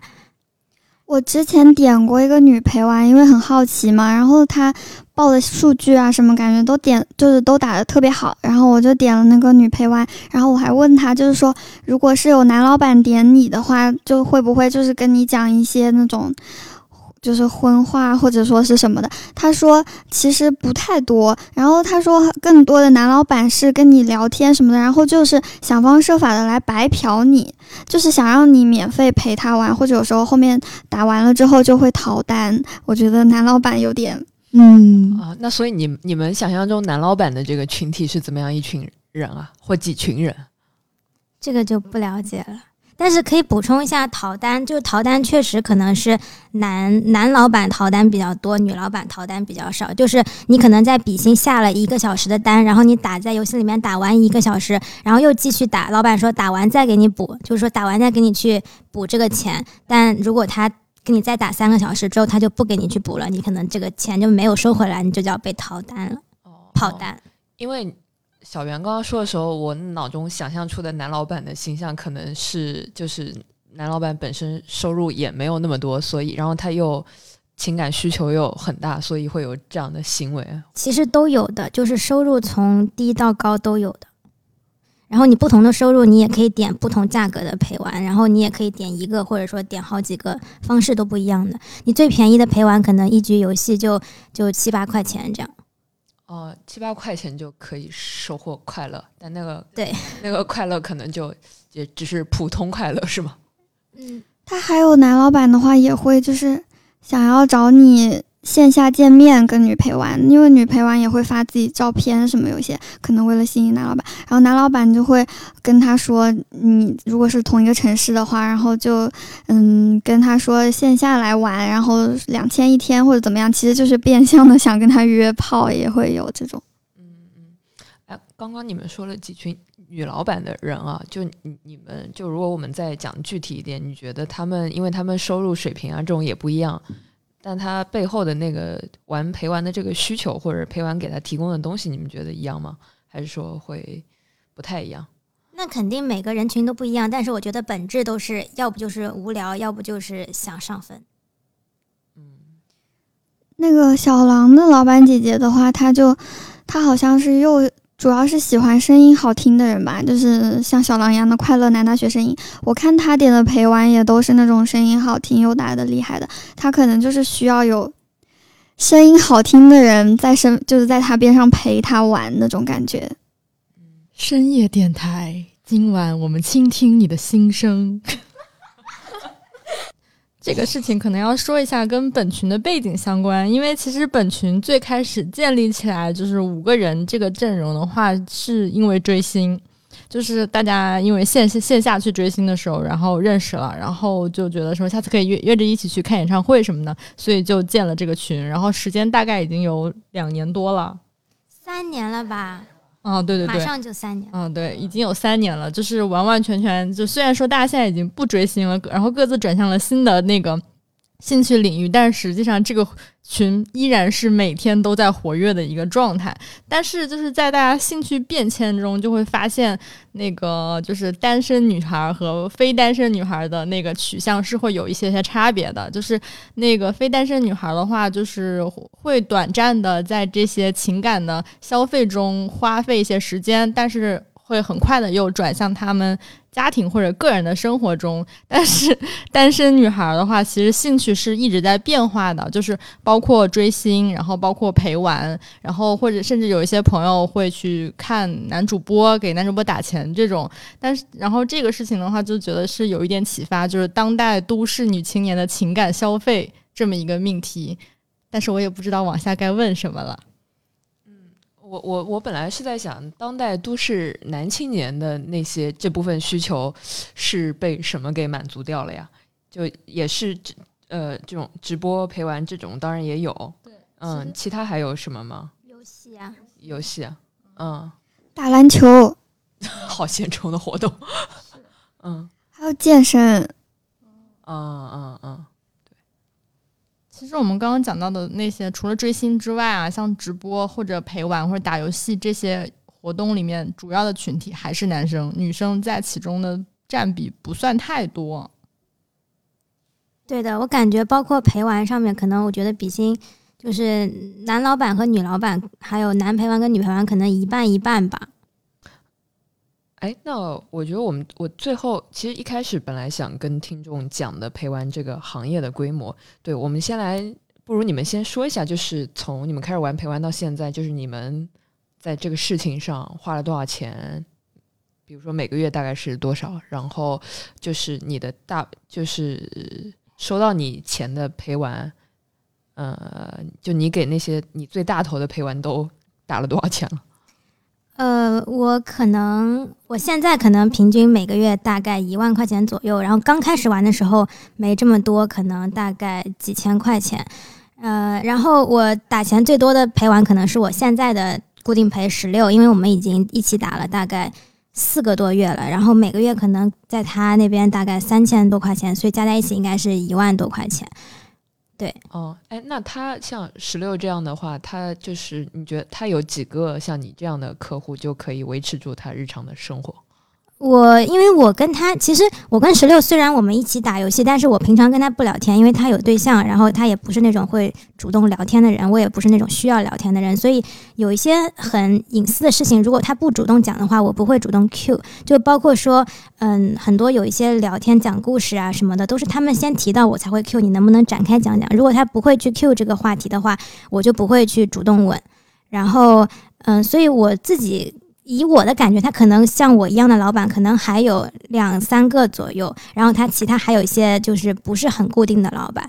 对，嗯，好的，那个小袁老板分享一下你的财务支出。我的话，我觉得应该，呃，小狼的话，我跟他认识半年多了吧，但是我觉得我在他身上花的钱可能还没有小房一个月多。就，而且就认识了小小狼之后，基本上因为我觉得他真的太好了，然后就没有再找别人玩的话，感觉没有和他玩有意思，所以基本上还是天天和他玩。现在的话，从现在开始的话，会保持每个月一号起码给他一千五，嗯嗯，没有错。小袁终于不当冤大头了。之前我们一起追星什么的时候，小袁他买的票永远会比我们贵几千块钱那种。还有用两千块钱通马桶，气死我！好了，你终于自己 Q 了这个事情，我们要展开讲讲吗？可以当一个彩蛋讲一下。对对对，来那个小丽来讲吧？当个彩蛋，片尾彩蛋。每个人的两两千块钱通马桶的事情。现在可以讲讲每个人的这个最开始自我介绍 title 的由来，就是首先先先讲一下小袁。他刚刚自我介绍是沉迷追星陪玩的世纪冤大头，这个确实没有错。就是第一，最开始我们当呃追星的时候认识的话，基本上就是大家买票去看活动，就是无论什么活动，哪怕是那种只要几百块的活动，他都会比我们贵至少百分之三十以上。就是我们都不知道哪里来的这么多黑心票贩子，都能被他 碰见。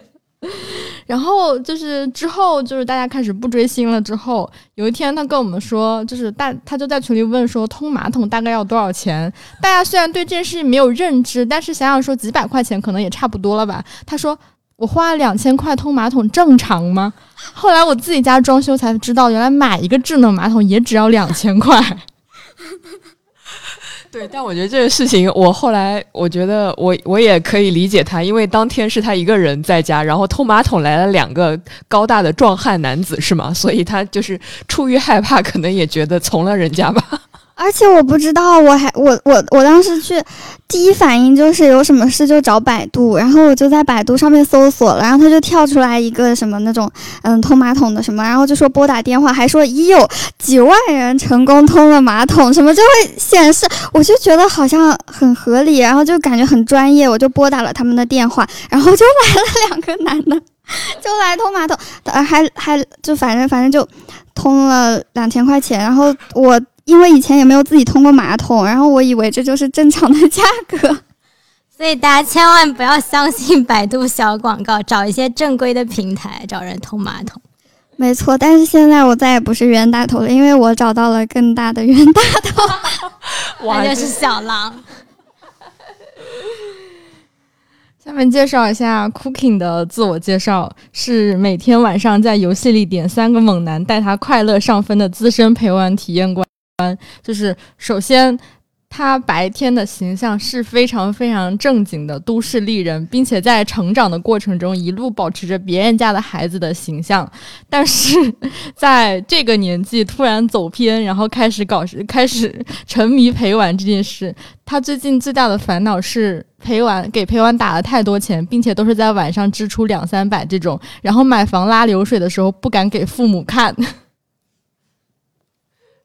呃，对，然后问我们怎么可以找什么理由告诉父母每天微信转账两三百块钱给三个人，就是各转两三百。但是我后来试着打了一个流水，发现那个上面没有时间，所以松了一口气。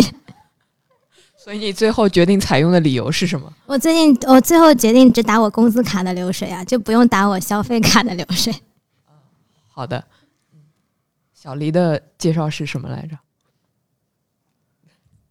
资深看别人点陪玩的陪玩批评师，因为我没有花过一分钱在这件事情上，但是在这半年的过程中，每次大家在深夜里面聊那种八十多条五十秒的语音，我一条不落的都听了，以至于我对这件事情了解的非常非常透彻。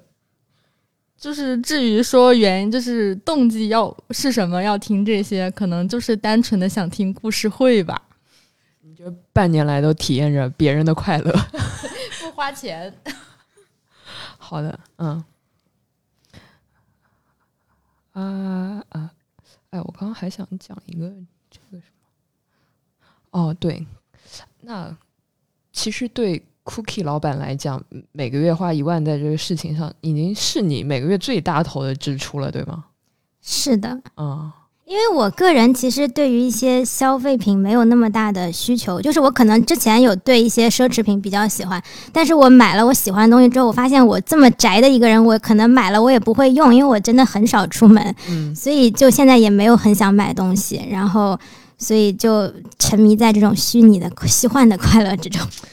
嗯，对，刚刚我说说到这，我就想到，就是之前查到，就是说陪玩这个行业的那个有多能赚钱这个事情，就是就是下面说几个数据啊，就是我没看到之前我都很震惊，像比心这种 A P P，我以为就是一个小破公司做的，没想到它现在有超过一千三百人的员工，而且有四百人的。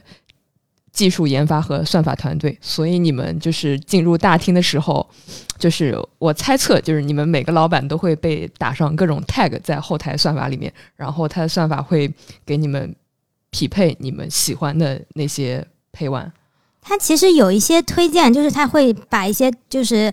陪玩推荐到你的首页，但其实这边我也想说，就是如果大家在比心上面点陪玩的话，他推荐的很多那种，你看到他服务人数特别多的，很多是那种刷单刷出来，就不是说那种真的单，他是为了把那种人服务人数提高，这样他就可以出现在推荐上面，你就可以看见他，但不一定代表他真的接了这么多人，他也可能他有别的老板在接，他没有空陪你打，他会把你推荐给。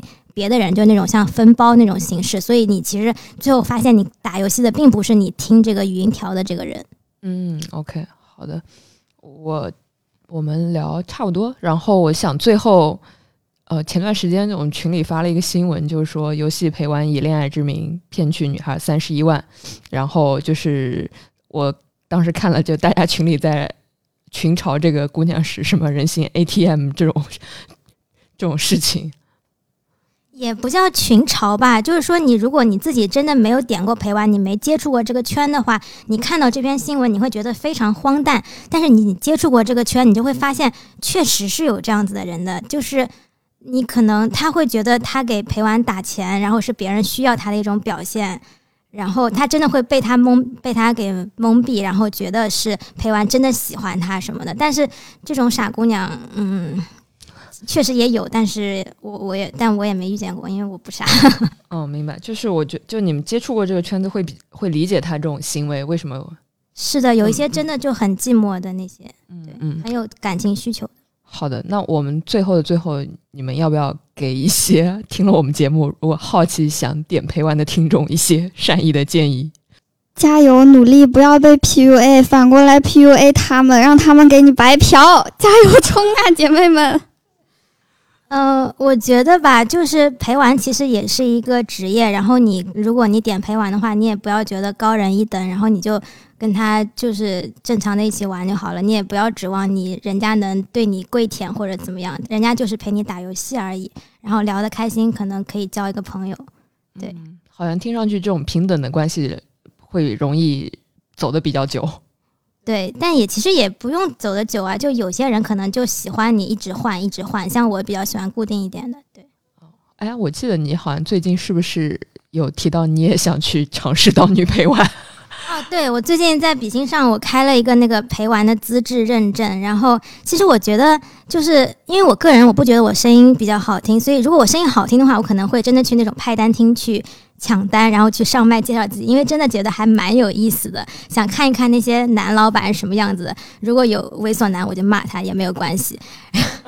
哦，作为旁观者，我就从那个女性朋友们的情感生活角度给一些建议吧。因为之前就是因为这些事情听了半年嘛，然后我会跟我工作同事来分享一些这些事情。但是就是大家就是作为一个比较根正苗红，然后一路是走那种 比较正确的道路长大的女孩来说，这件事情他们听上去之后，甚至会感到有一些莫名其妙的羞耻感，就觉得说啊，还有这种职业啊，为什么要？就是要在正渠道找别人玩，干点正经事不行吗？就就是这样子，诸如此类的。但是其实大家完全不必要有这样的思想包袱，因为人有情感需求是很正常的事情，就是希望有人关怀你，或者说有人陪你玩，这个事情也非常非常正常。然后比心这个平台只是给你提供了一些这样的渠道，让你多元化、模块化的解决你的情感需求，然后从而。白天更投入的上班，比如 Cookie 女士。哎，说到这里，比心是不是应该给广告费啊？或者你把比心的“比”字给逼掉，就变成某心。逼心，逼心。那你这工作量有点大。是的，因为其实陪玩 APP 不止比心一个，但我们一直在说比心。对对对，有好多个。嗯，那个小李老师刚刚提到一个什么模块化的解决人的需求，我觉得挺有意思的啊。所以你们觉得，呃，因为因为像你们玩陪玩之后，我觉得对情感需求的确可以被这个陪玩所给承接掉了。你你觉得，所以你们觉得一个人的需求是可以这样像分包切割给外包出去的吗？我觉得我每段时间我可能情感都有一个落点，比如说之前是追星，然后在之前可能我会看一些体育比赛什么的，然后在之前可能会喜欢中文广播剧，就是我的情感需求寄托在各种各样的地方，然后我就觉得我生活中我一个人就过得很快乐，我不需要去那个再去有一个真的男朋友或者怎么样。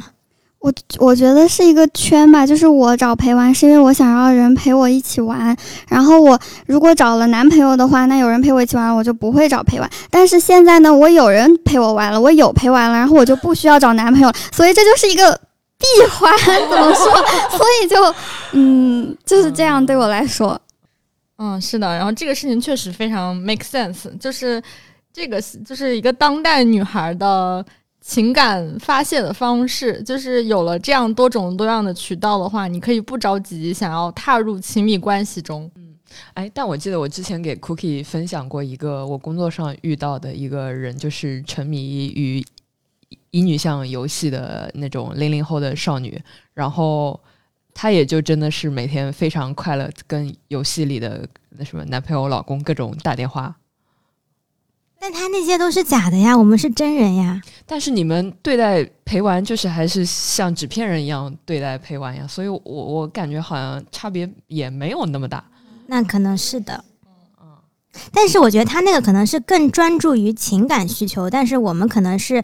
嗯，比较空虚，打发时间就是打游戏，想上分，就是不光是情感需求，有有一些陪玩，你真的打的厉害，我们不聊天也可以，你带我上分，我也很快乐。哪一天纸片人会打游戏了，那说不定就不需要陪玩了。哦，真的可以，因为我觉得那些乙女向游戏里面提供的那个情感就是浓度更高、更纯粹，然后它就是你玩这个游戏真的就只有情感，你也没有在里面上分或者你什么什么技能 level up 这种感觉。就是乙女游戏这个东西为什么会风靡啊？有有段时间我也玩过那个很知名的那个，就是四个男的那个游戏啊。啊，好的，我们都知道。对对，因为它有它是有非常成熟的产业和心理，就是心理动因的。然后它那个就是。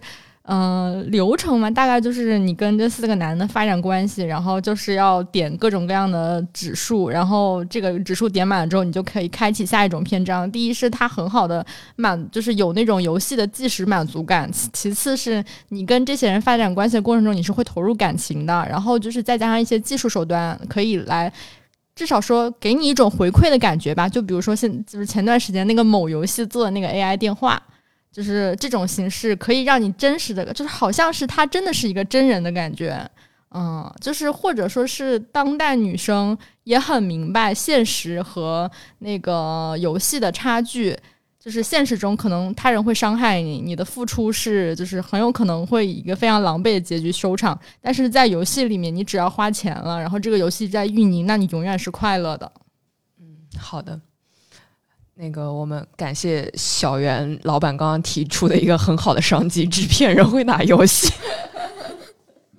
那不就是自动开关？那不就是外挂？